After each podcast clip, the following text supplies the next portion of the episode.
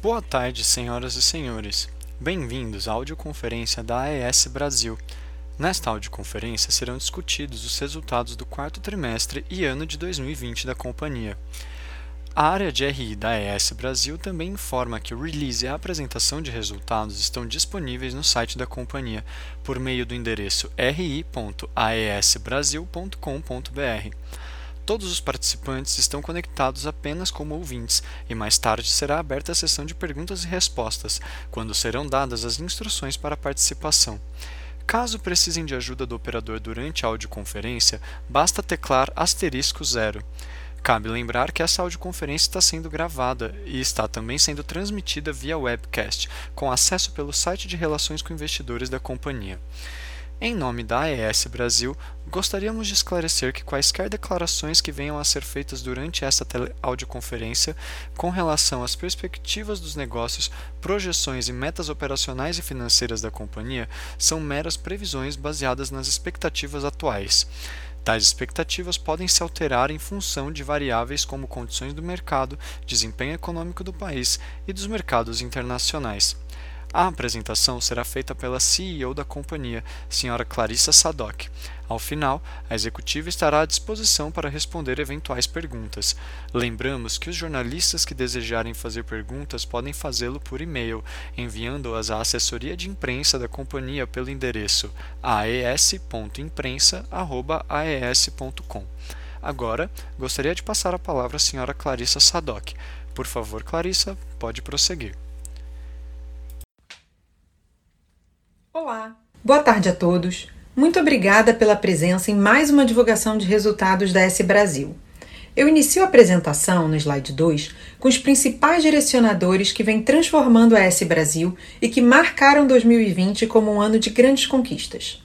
Para começar, gostaria de falar do nosso crescimento. Em 2020, fechamos dois contratos de compra e venda de parques eólicos que juntos totalizaram 346 megawatts são três importantes ativos localizados no Rio Grande do Norte e no Ceará e que reforçam a nossa presença em projetos renováveis em regiões conhecidas pelos ótimos ventos. Anunciamos também uma reestruturação societária com o objetivo de permitir uma maior alavancagem da companhia e, consequentemente, permitir crescermos mais rápido. A criação da nova holding separará os ativos operacionais dos ativos em construção, triplicando assim a nossa capacidade de crescer em ativos que ainda precisam ser construídos, os chamados greenfields.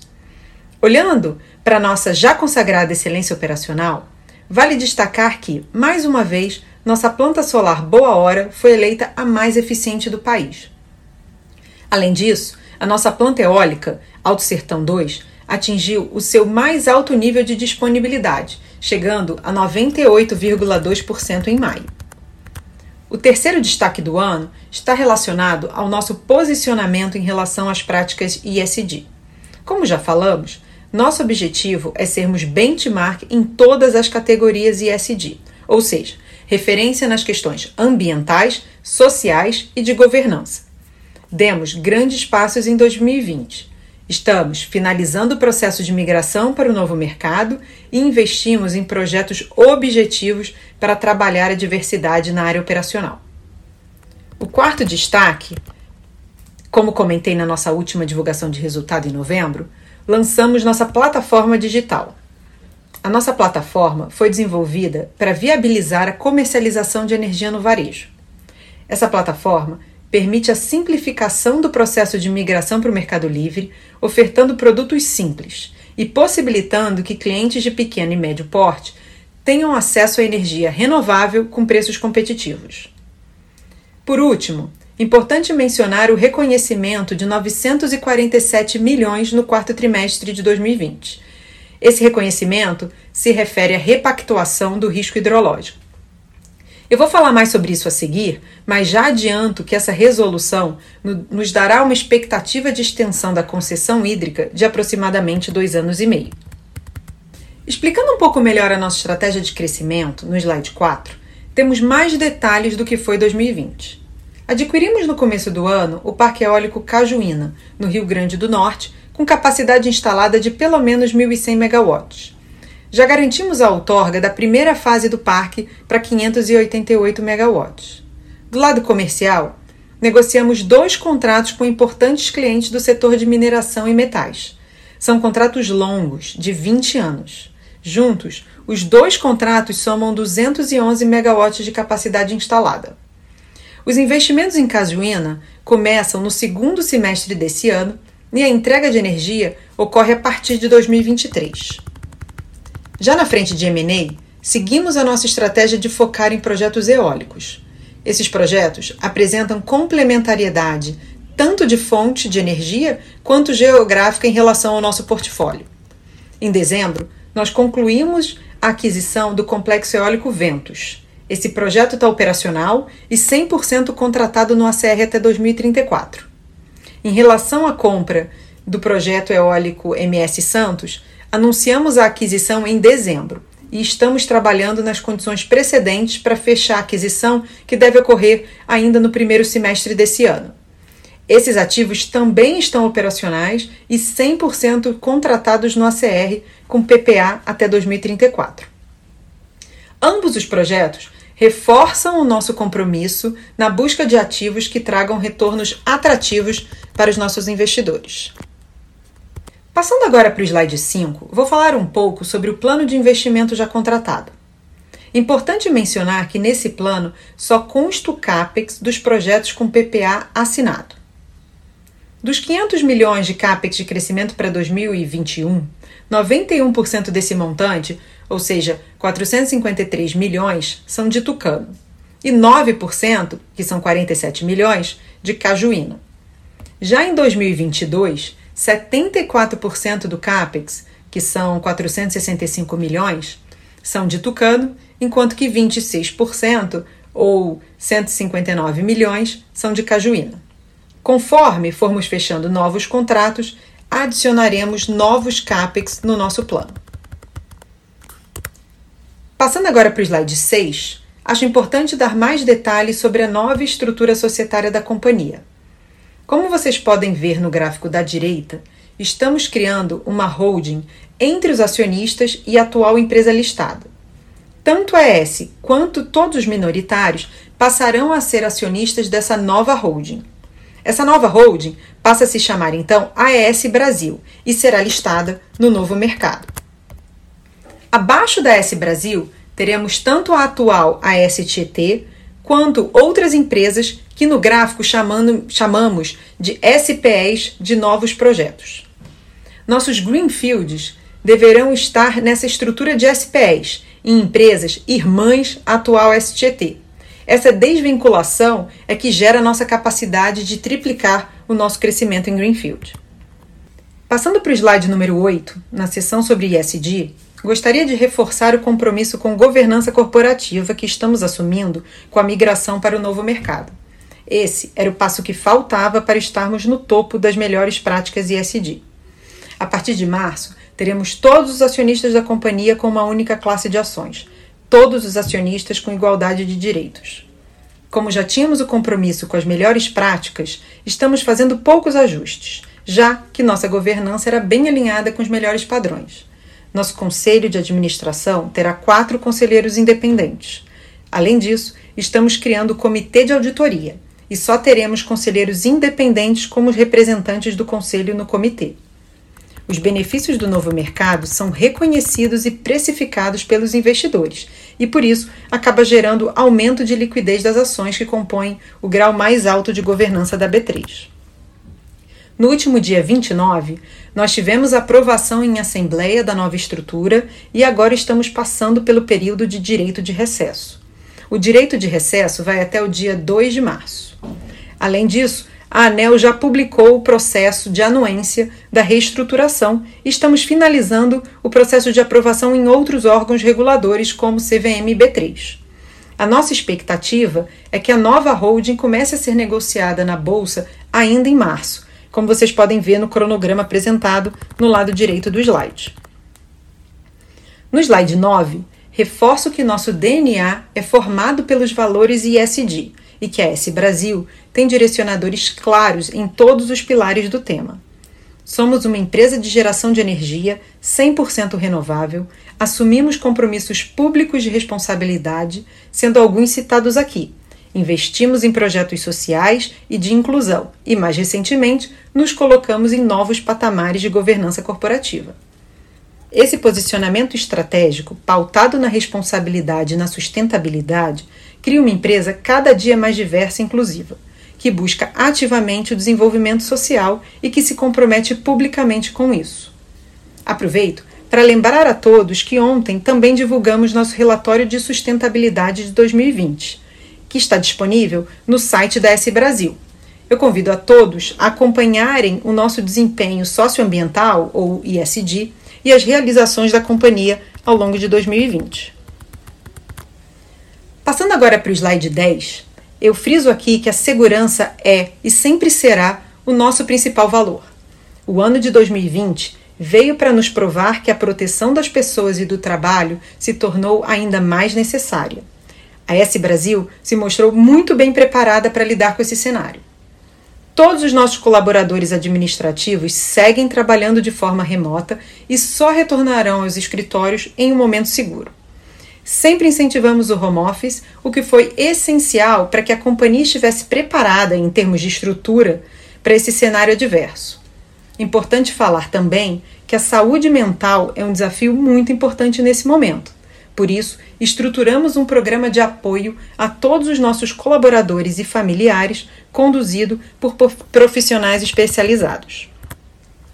Em relação ao nosso quadro operacional, antes de imaginarmos que o mundo seria tomado por uma pandemia, já praticávamos a gestão remota dos nossos ativos e o trabalho à distância. A prova disso é o COGE, o nosso centro de operações. Ele existe desde 2017.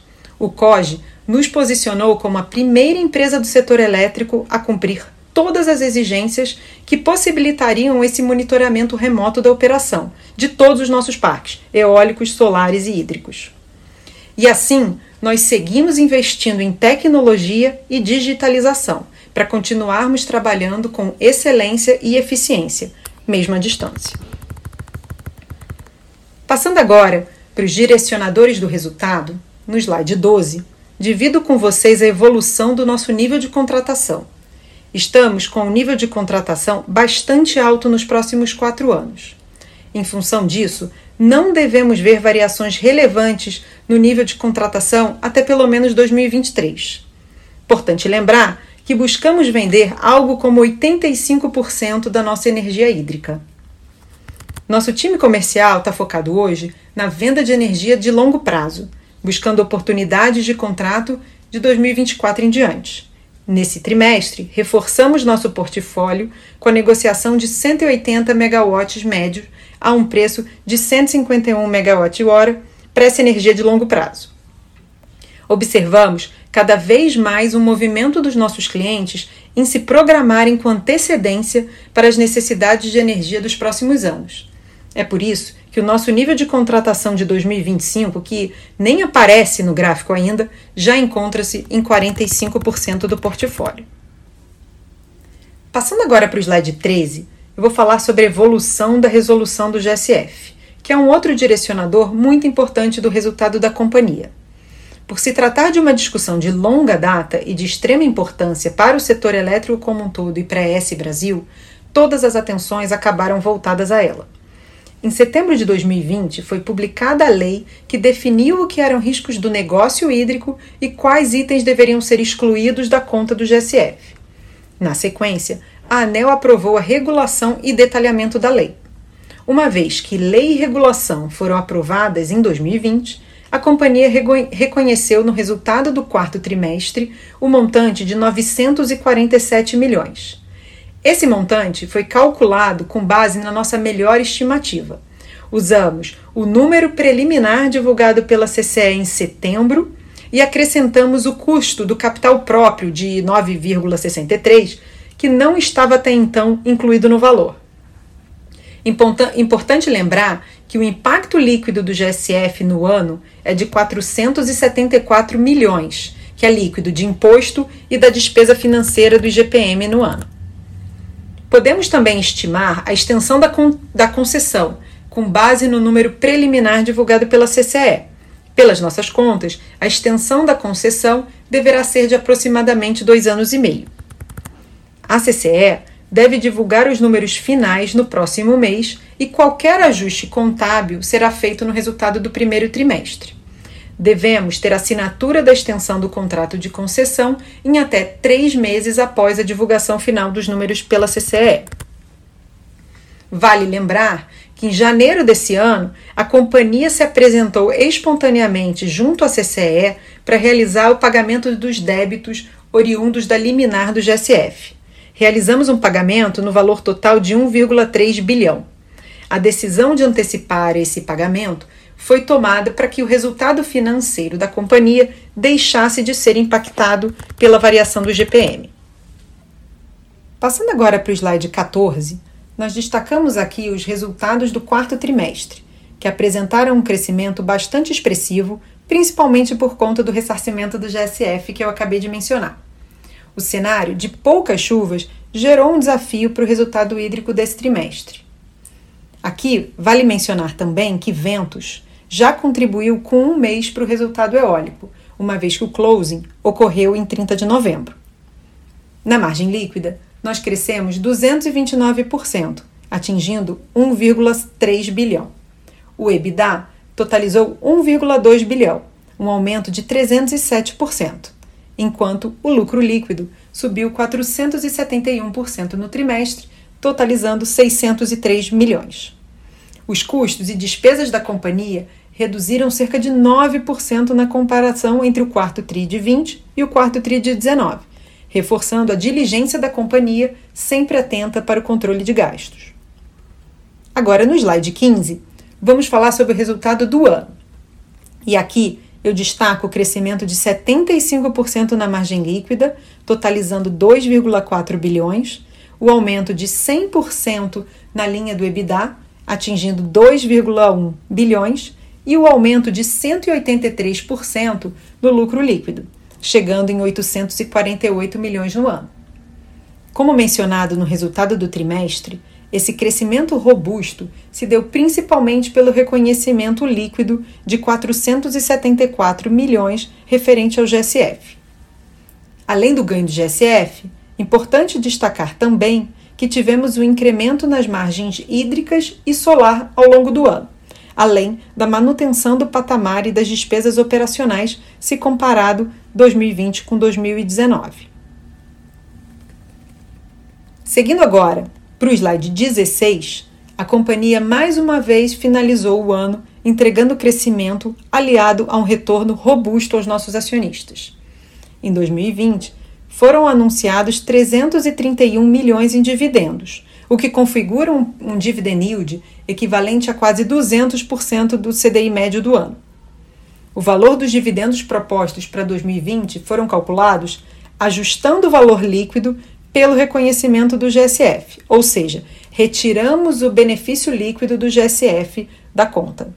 A decisão tomada foi em função de que o ganho do GSF ocorreu só no resultado da companhia, mas o efeito do caixa só será percebido com a extensão da concessão após 2029.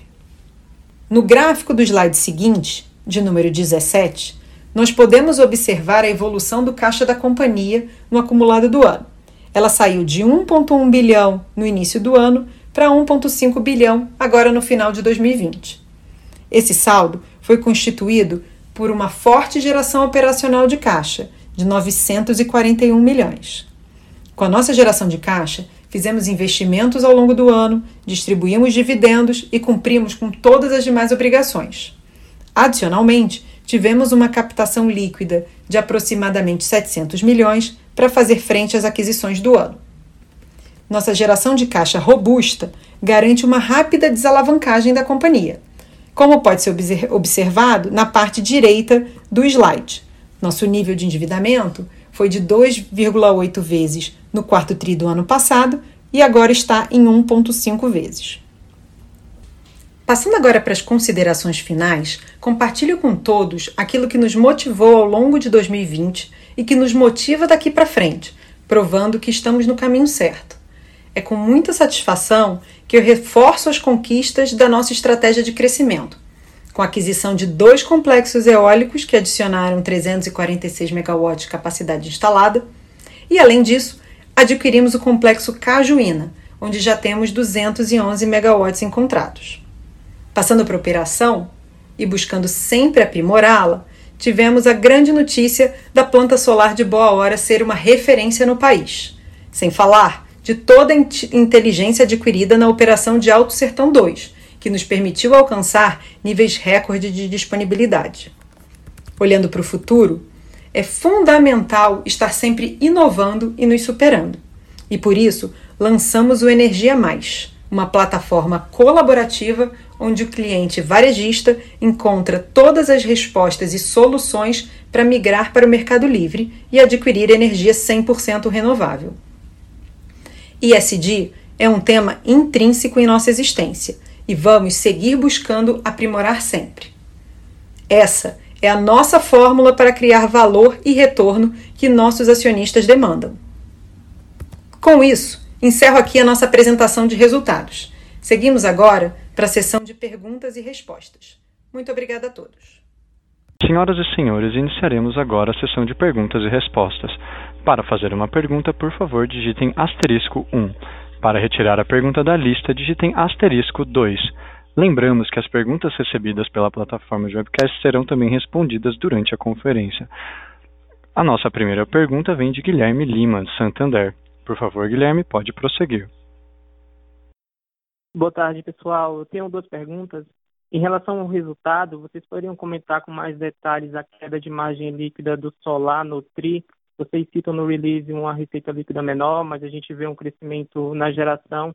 Se vocês puderem comentar um pouco sobre isso. E também uma segunda pergunta sobre crescimento para 2021.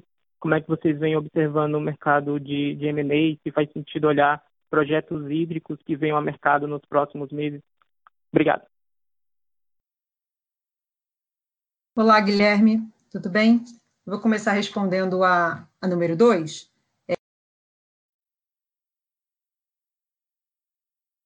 focados também em Greenfield, é, mas ambos buscando é, energia eólica e solar. Tá? Nós já temos no nosso portfólio um percentual é, bastante significativo de, de, de, energia hídrica. Então, nesse momento, nosso foco de, de crescimento e busca por MNEs está em eólico e solar. Em relação a, ao, ao ativo é, solar que você perguntou, né? É, nós temos, como você sabe, três plantas.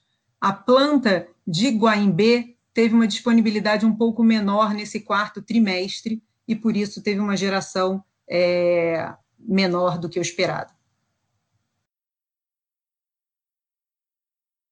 Não sei se eu respondi as suas perguntas. Você tem mais alguma dúvida? Está claro, Clarissa. Obrigado. Obrigada, Guilherme. A nossa próxima pergunta vem da webcast. A nova holding pagará 100% do LL da ESTT? Qual a previsibilidade? É, bom, não muda nada, tá? A nova holding, ela, ela só passa a existir com a função da gente ter mais capacidade financeira é, para crescer, para a gente, uma vez que a gente desvincula o crescimento é, em Greenfield, em novos projetos, dos ativos em operação, nós conseguimos ter um nível de alavancagem maior no somatório é, das partes da companhia. Mas as práticas que a gente tinha na holding atual ou na nova holding em relação à distribuição de dividendo serão mantidas, não vai, não vai mudar nada. Lembrando que para realizar perguntas, basta digitar asterisco 1. A nossa próxima pergunta vem da webcast. A companhia planeja manter um nível de alavancagem menor? Obrigado. Obrigada. É, bom, na verdade, nosso objetivo é aumentar a alavancagem da companhia de maneira que possa financiar da forma mais eficiente o nosso crescimento. Tá? Então, hoje, a gente está com 1,5 vezes é, o nível de alavancagem, esse número é, será superior no primeiro trimestre em função do, do, do pagamento né, do, do, GSF, então o caixa referente ao GSF saiu no dia 7 de janeiro, então eu tenho uma dívida líquida que cresce 1,3 é, bilhão no primeiro trimestre, e ao longo do ano, vamos ver aí uma variação é, reduzindo o meu, o meu nível de alavancagem em função da geração de caixa da companhia e, por outro lado, crescendo em função é, dos, das novas aquisições e dos investimentos em Greenfield que estamos fazendo. Mas nosso objetivo é manter um nível de alavancagem maior para financiar aí o nosso, o nosso crescimento. Lembrando que para realizar perguntas basta digitar asterisco 1. Não havendo mais perguntas, concluímos assim a sessão de perguntas e respostas. Gostaria de passar a palavra para a senhora Clarissa para as considerações finais. Por favor, Clarissa, pode prosseguir. Obrigada. Bom, eu queria então agradecer a todos é, mais uma vez por estarem aqui presentes no nosso Código Resultado. É, qualquer dúvida, entrem por favor em contato com o nosso time de relações com investidores. E fiquem todos bem, seguros, e nos vemos então na nossa próxima divulgação de resultado. Obrigada. A teleconferência da AES Brasil está encerrada. Agradecemos a participação de todos e tenham um bom dia. Obrigado e podem se desconectar agora.